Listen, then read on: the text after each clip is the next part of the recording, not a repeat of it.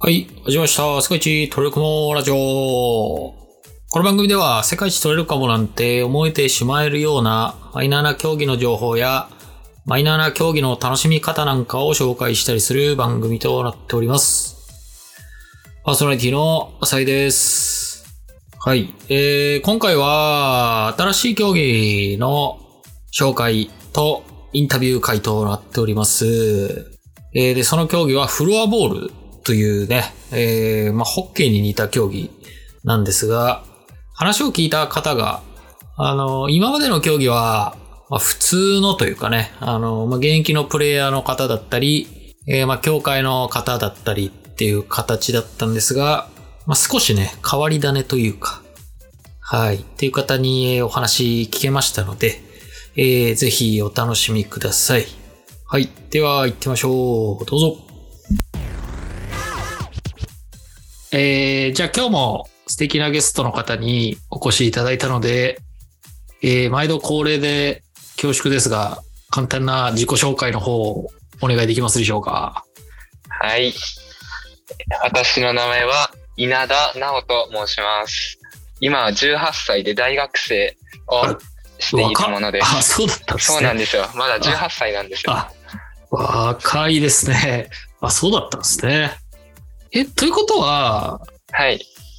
あれですか、あの、現役のプレイヤーっていうことですか？あ、そうですね。あ現役で今もバリバリやあ、らせていただいそうだっ。たんですか？はいああ、なるほど。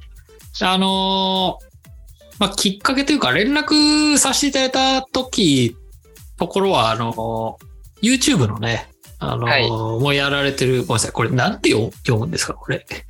あ、一応リアライズって言います。あ、リアライズ？はい。これはなんかどっかの言葉なんですか、これ？いや、これ言うのなかなか恥ずかしいんですけど。あ そうなんですか。やめときますか。はい大学のはい。授業の英語のはい時間に出てきた単語で、はいはいはい。まあ特に深い意味はないんですけど、はいはいはい。なんとなくで。そうです。なんかかっこいいなと思って、あ、そうだったんですあね。、じゃあ、この単語で、この YouTube のアカウント名にしようかなと思って、えー、あーなるほど、なるほど。やったら意外と、まあなんか呼びやすいみたいなリアライズ。みんなに言われるんで、はい確かにそうですね。で、えっ、結構と、定はい着してきちゃって、ああ、そうなんですか。リアライズをやられてる稲田さんということで。そうですね。はい。まあ、読んどいて、あのー恐縮なんですけど、あのー本当に、誰や年間が僕の中ですごいあって、何してる、この人何してる人なんだはい。そうですね。よく言われます。そうっすよ。なんかすごい数の、あの、はいフロアボールの試合の動画を、あの、YouTube に上げられてて、はい。この人な、何者なんだっていうのがすごいあったんで、そうですね。はい。現まさか現役のプレイヤーだったとは。プレイヤーもやりながら、この動画投稿もっていうので、いやー、す、すごいですね。お一人でやられてるんですか、これ？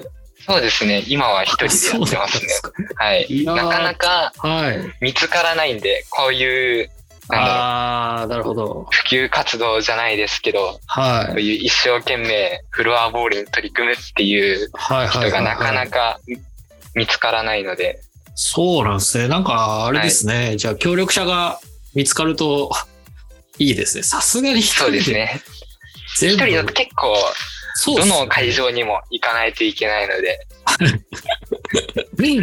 結構厳しいです。あれ、自分で全部言ってるってことですよね。ってことは、あそうです。はい。あの裏に結構涙ぐましい努力があったいや、そうなんでですよ。す。は遠い会場とかだと、一回、い。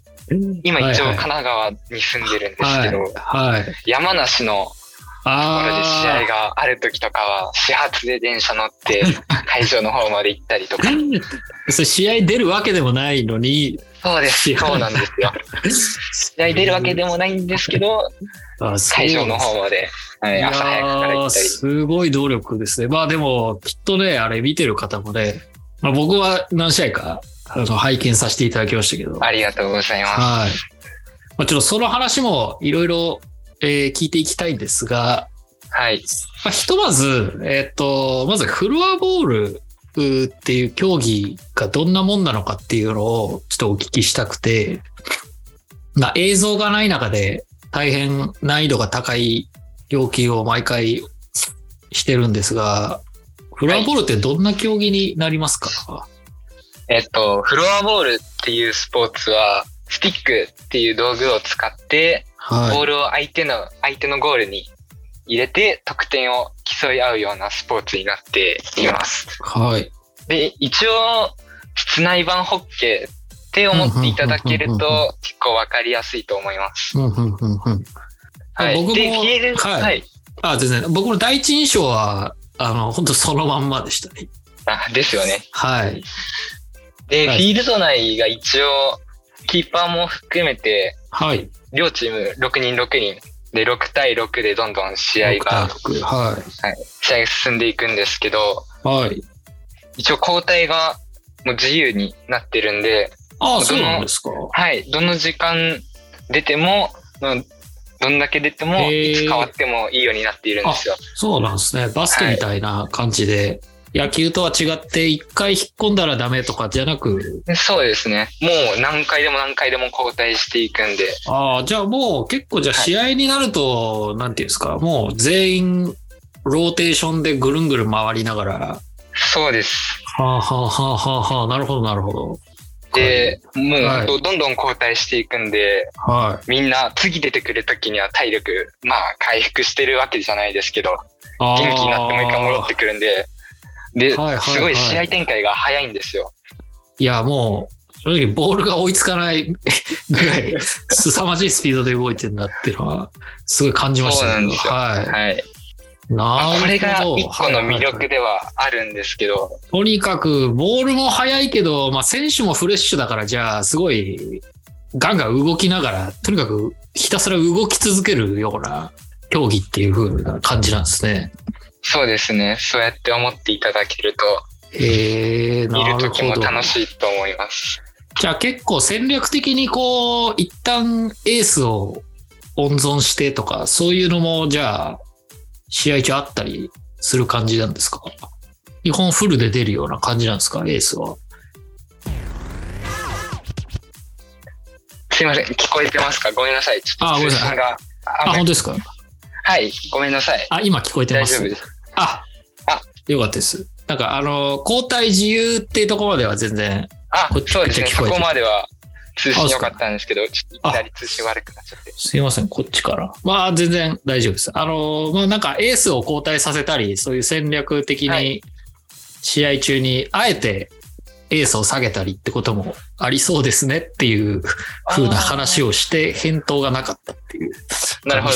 あ、じゃあそこをちょっと答えていこうと思います。はい、あの、一応、どのチームもなんですけど、はい、セットっていうのが決まってて、あ5人セット。5人で、まあ、そのチーム内のさらに、その5人のチームみたいな、になっていて、で、その5人ずつで大体どこのチームも交代していくんですよ。なんで、特に、まあ、エースっていうような立場の人間はいなくて、まあ、それぞれのセットでそれぞれの戦術みたいな感じで進んでいきます。なるほど。なんか漫画知識ですけど、その点はアイスホッケーと似てるというか、同じ。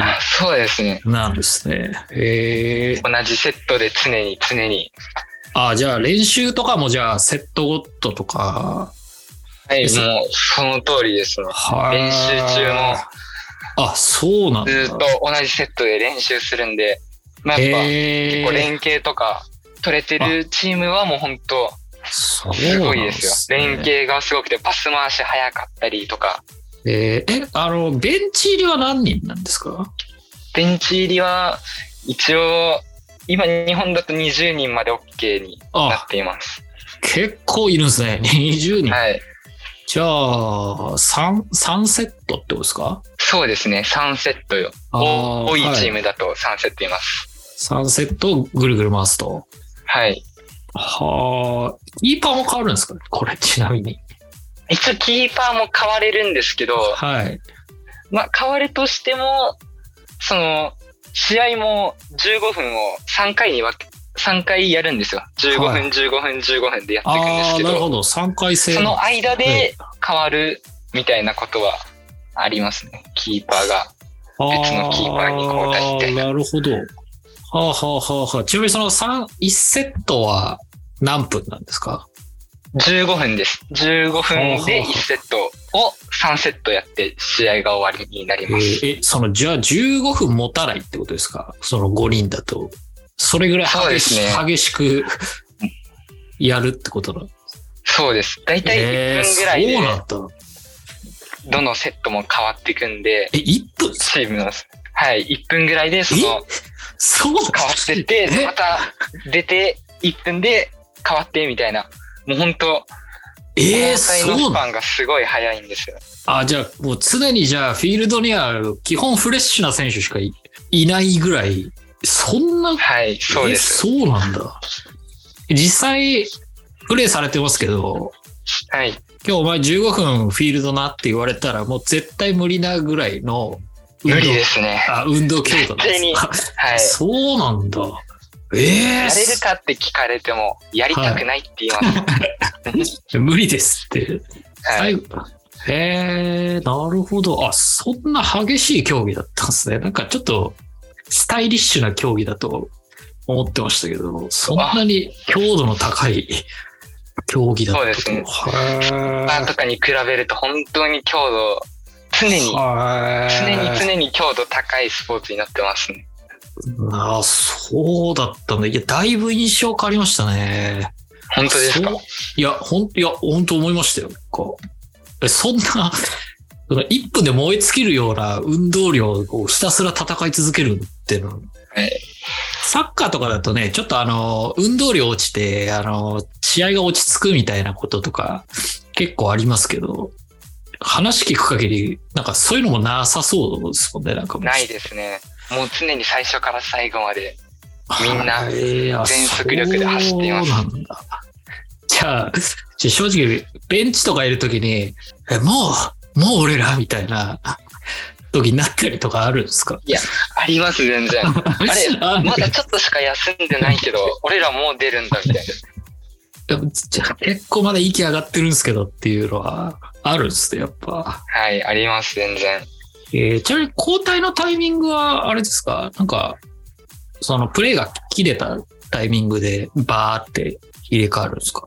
まあそうですね。大体そういう場面で交代する時もありますし、はい。自分たちのチームが落ち着いてボールを持ってる時とかは、あ、じゃあ今チェンジしようみたいなああ、もうそういう感じだ。、誰かが合図して、一人ずつ変わってって、で、最終的には丸々、そのチームのセットごと変わってそうなんだ。へいえ。うような感じですね。じ。いや結構びっくりしましたね。ちなみに、えっと、ホッケーも同じような感じなんですかね。これはあれですか？ホッケーは全然わかんない感じですかね、稲田さん。あー、なんか、俺らの中で言うはいホッケーってのがもう、アイスホッケーとあ、かっていう感じなんで、はい。あれ？なんかもしかして、あれ？北国の、いや、特にそういうわけじゃないですそういうわけじじゃない。あ、ゃはい。じゃあ、僕らの認識だと、ホッケーを室内でやるって感じでしたけど、はいどっち。かというと、アイスホッケーを室内でやってるっていうような。あー、どうだろう。ホッケーの認識が、あの、もしかしたら違うかもしれないんですけど、あの、陸でやるホッケーは。あ、そうです。陸でやるホッケーの、本当室内版みたいな。あ、じゃあ陸でやるホッケーもこういう感じでガンガンセットで変えていくあ感じそなんですかこはどうなんでしょうね。あそう詳しく見たことがないあ、なるほど、ど。なるほど。はいあじゃあホッケーからあ、いやいや、ホッケーから結構流れる人がいる、多いのかなとか勝手に思ってたんですけど、そそんなこともないんです。なことはあんまないですね。あ、なんかなんか、サッカーとフットサルみたいな関係性なのかなと思ってたんですけど、そそういうわけでもないんですね。そういうわけではない。へえ。はいその、外でやるグラウンドホッケーっていうんですかね。はいはいはいはい。みたいなのと、アイスホッケーとかよりかはもっとマイナーな、マイナーよりなスポーツですね。フロアボールは。そうですよね。まあ、正直僕も全然知らなかった。ちなみに、えっと、なんか、ネオホッケーっていうのが、見た目がすごく似てるように思うんですが、ああれとも全然違う感じなんですかね？いや、そこに関しては、はい。ほもう使ってる道具も一緒なんですよ。あ一応そのコートに出れる人数とかも一緒で、ちょっとだけルールが違うっていうのが、そのフロアボールとネオホッケーの違いになります。はい。じゃあ別に、あの、対してか 違いはないっていうぐらいの認識で。そうですね。そこの違いはほとんどないです。あ体の当たりがダメだよっていうのが、そのネオホッケーっていうので、まあ、はいフロアボールには、フロアボールはそれに比べると、まあ、体の当たりとかが比較的許されるような部分があります。フロアボールは、えーっと、じゃあ、タックルとかはセーフなんですか？そうですね。まあ、ああからさまに、まあ、後ろから思いっきりタックルみたいな感じはダメなんですけど、まあ、かはい。相手の肩と自分の肩とかで当たり合うみたいな、そういう多少あの体の接触は許されています。あ、なるほど。じゃあまあまあ、ちょいこちょこ激しく、まあ、ルーズボールとかはじゃあ結構激しい取り合いとかに。そうですね。大人とかの試合だと、本当結構迫力ありますね。なるほど。へえ。いやー、思ってたより、じゃあ、かなりフィジカル的に激しいスポーツだったんですね。そうですねい。や、それがびっくりしました。動画だとあんま伝わりづらいかもしれないんですけど、はい。えー、なんかあのースティックとかボールが、なんていうんですかね、プラスチックみたいな感じですよね。そうですね。はい。ボールはプラスチック製で、はいスティックもまあ、プラスチックとか、あと、カーボンとかで、の素材とかで作られて、はい。ね結構軽いんですよ。なので、カーボン製だと高いんじゃないですか？ですね。高いものだと、はあのスティック1本で、まあはい3万とか4万とかするい。ものもあります。学生には辛い金額ですね、それ。そうなんですよ。あそう。結構考えて買わないと、ああ、なるほどそのう。ち後悔するかもしれないんで。そうっすよね。あなるほど、なるほど。いや、あそういう、なんていうんですかね。まあ、あのグラウンドホッケーとかだと、いかにも重そうなスティックとかボールとかなんで、こう、ずっしりしていて、こう、激しさがなんとなく感じられたんですけど、フラボールってこう、はい。なんですかね。ボールとかスティックの動きは非常に軽やかというか、そうですね。すごいもいう片手でも振り回せるぐらい軽いので、はいはいはいスティック自体が。そう、なんかそういうイメージがあったんで、いや、この話すごい驚きましたね。そんなに辛い競技だったんだっていうか。まあもちろん楽しさもあるんでしょうけど。わかりました。じゃあそんな、えっ、と、フロアボールですけど、まあせっかく、えっ、と、稲田さんが YouTube とかやられてるってことなんですが、はい。えっ、と、まあ年間通してのこのフロアボールの、まあスケジュールというか、あの、まあ業界の動きって言ったらいいんですかね。なんかそういうのを、はあの、見る側としてちょっとなんか教えていただきたいなと思ったんですが、はい。わかりました。はい。じゃあまず4月からいきますね。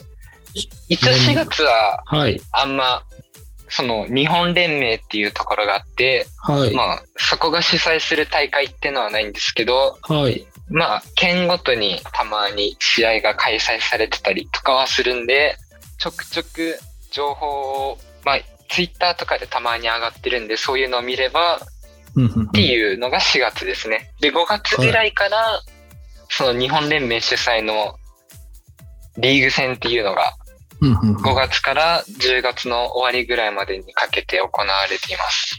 これ地区ごとのリーグみたいな感じですか？そうですね。はい一応、日本リーグ、関東リーグ、東北リーグっていう3つのリーグがあるんですけど、あー日本リーグ、関東リーグ、東北リーグ。東北リーグ。はい。日本リーグ広とかちょっと今思っちゃいましたけど、やっぱ関東、東北に多いんですか？そのチーム数が。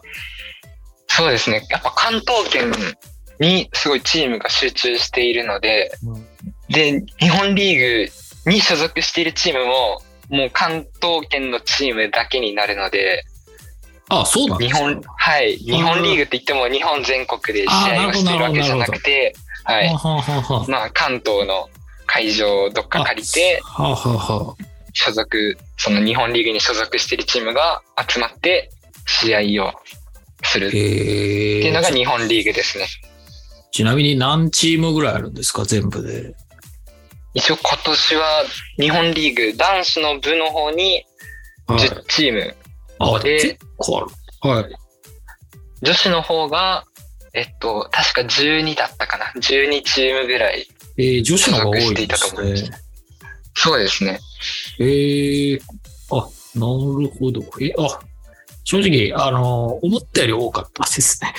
あ、本当ですか？そうですね。あの、僕の中で結構、まあ、失礼かもしれないですけど、フルアボールって、まあ、結構なマイナーさだと思ってたんで、はい。もっとチーム数少ない競技とかもあったんで、あ、案外あんだなっていうふうにすいません、思っちゃいましたね。あ、でも、チーム、チームの中には、あんまはい。人数が揃ってないようなチームもあるのでああー、、そうなんですね。チーム数が多いってだけで、まあ、実際、まあ、蓋開けてみると、このチームの人数思ったより少ないなみたいあなそうなんですのはよくあります。でも聞いてる話だと結構その人数差って結構辛そうに思えちゃいますね。なんかさっきの話。辛いですね。はい。はい。やっぱそうっすよね。あるちなみにこれカテゴリーとしては、あの、成人って感じですよね、これ。いや、大学のチームとかもなんか混在して10チームとか12チームになるんですか？はい、そうですね。あの、普通の、まあ、なんて言うんだろうな。一般、はいはいはい。一般人から、一般人のチーム、はいはいはい。あの、まあ、成人してたり、まあ、大学生とか、普通に中学生、高校生からも選手登録は可能なので、えー、で、もうそういういろいろ、いろいろな年齢の人がごちゃ混ぜのチームがあったり、あと大学の、まあ、はい。サークルだったり部活動とかで、はいはいはい。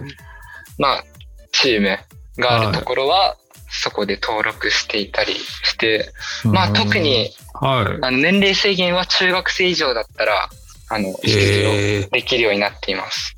実際いるんですか？中学生とか。あ、いますよ。日本リーグいに、るんですか？はい、中学生でええチーム入りして所属している選手もいます。あ、そうなんですね。稲田さんより下がじゃあ全然普通にいるっていう。いますよ。あ、そうなんまあそれがちょっとマイナースポーツのいいところっちゃいいところっていうか、はい。中学生でもいきなりトップリーグというかね、に入れちゃうっていうのが、はい。じゃあすいません。えーっと、で、5月にそのリーグが始まるっていう感じなんですね。はい。はい。で、これがずっと続く感じですか？そうですね。あんま頻繁に試合があるわけじゃないので、うん、うん、うんうん。月に、まあ、あっても3回。ああ、なるほど、なるほど。まあ、なんか結構チームも闘争ですしね、結構広いエリアでリーグ戦やってるから、スケジュールも難しそうですしね。で、さっき言った関東リーグと東北リーグっていうのがはい、あると思うんですけど、はい。一応関東リーグは男子の部だけになります。ああ、そうなんですね。はい。はで、そこにだいたい今年は6チームから8チームぐらい所属い。していいましたね。で、東北リーグの方にははい。何チームぐらい？男子が多分6チームぐらいですかね。おそらく。ええで、女子もだいたいそんぐらいだったような気がします。ええなるほど、なるほど。ちなみにこのリアライズであの放送してる試合は基本的にこの、このリーグって感じですか？日本リーグか関東リーグ？そうですね。日本リーグ、一応今年は日本リーグだけ、あ、そうだったんですね。はい、動画撮って YouTube の方に載っけるっていうような活動をしていました。やっぱり日本リーグが一応一番上で、その下のリーグというか、まあちょっとカテゴリーが落ちる感じで、関東リーグと東北リーグがあるっていうそうですね。イメージ。これははい。そのイメージで間違いないです。これ両方、あれですか？あ、あのー二つのリーグ掛け持ちとかしてるチームはある、ないんですか？これ。いや、それはないですね。あ、ないんですね。一応、はい。先ほど言っていただいた通り、日本リーグが一応、日本、まあ、最高峰のリーグっていうはいはいはいはいはい風に称されてて、で、まあ、その下に、一応東北リーグと関東リーグっていうのがなるほど、なるほど。あります。入れ替えとかあるんですか？あ、ありますよ。ああるんですか？関東リーグではい。1位になったチームと、へえあ今までですと、その1位になったチームと、はい。日本リーグの一応一番最下位だった順位のはい。チームが直接対決あ、して勝った方が、あ、の、。まあ、降格、負けたら昇格、あええ負けたら降格みたいな、あ勝ったら昇格できる。そういうのはい。ええなるほど、なるほど。サッカー風の、あの、昇格、降格があるリーグなんですね。はい、あります。ええわかりました。このリーグが、はい、5月からずっとあると。はい。10月ぐらいにかけてはい。行われますね。その10月までで一応日本リーグっていうのがはい終。わって、はい。で、そこから11月は、まあ特にその日本連盟主催の大会はないので、はい、はい、はい、はい。またどっかの県で開催される、まあはい小規模な大会とかが、まあ開催されたりするような感じですね。うんうんなるほど、なるほど。はい。で、12月になると、一応毎年学生選手権っていうのが行われるんですね。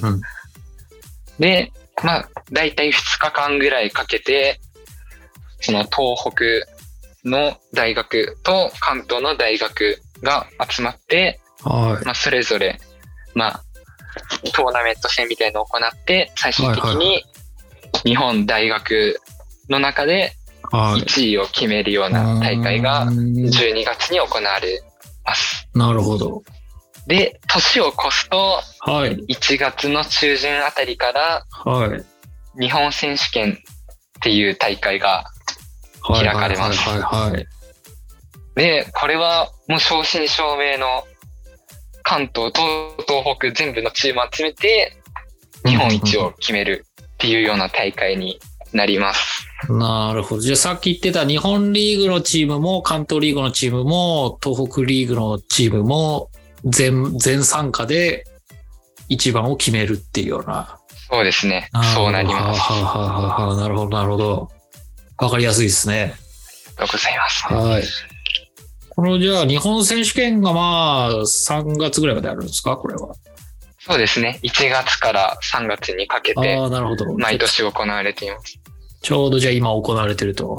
なるほど。わかりやすくてよかったですね。ちなみに、えっと、ちょっとはい優勝チームとかってわかる、わかるんですか？日本リーグの昨年というか今年度のチャンピオンチームとか。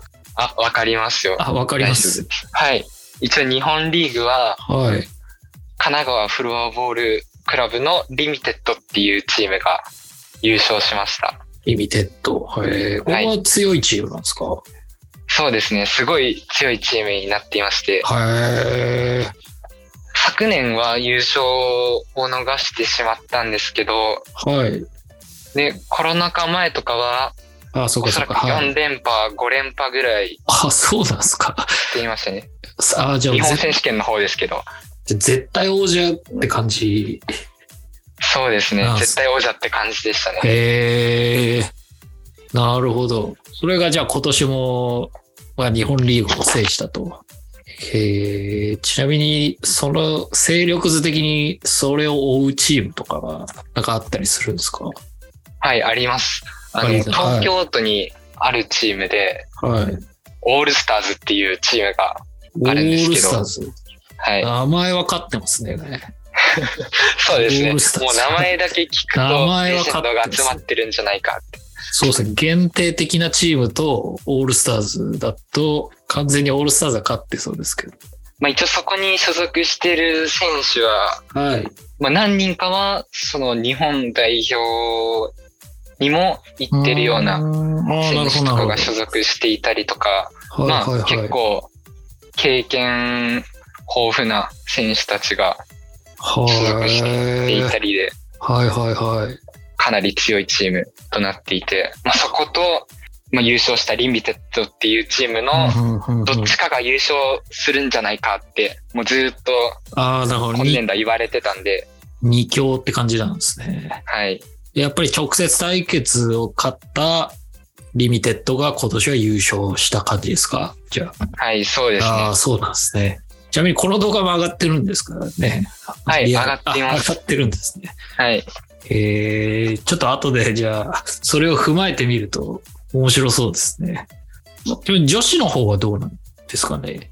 あ、女子の方は、はい、あの、先ほど紹介した東京都のオールスターズっていう、あの女子チーム、が、はい、女子チームの方もあって、そこが優勝しました。えー、あ、女子はオールスターズ優勝なんですね。はい。ええこれもじゃあ女子は東京オールスターズずっと強い感じなんですか？そうですね。メンバーの中にもかなり今現役で代表の方にも行ってるような選手がいるので。ええーはい、じゃあ、やっぱり、えっ、ー、と、そうすると、まあ今1月から3月で日本選手権開催されますけど、まあ今言ったチームが基本的には優勝候補っていう感じになってくる、きますか？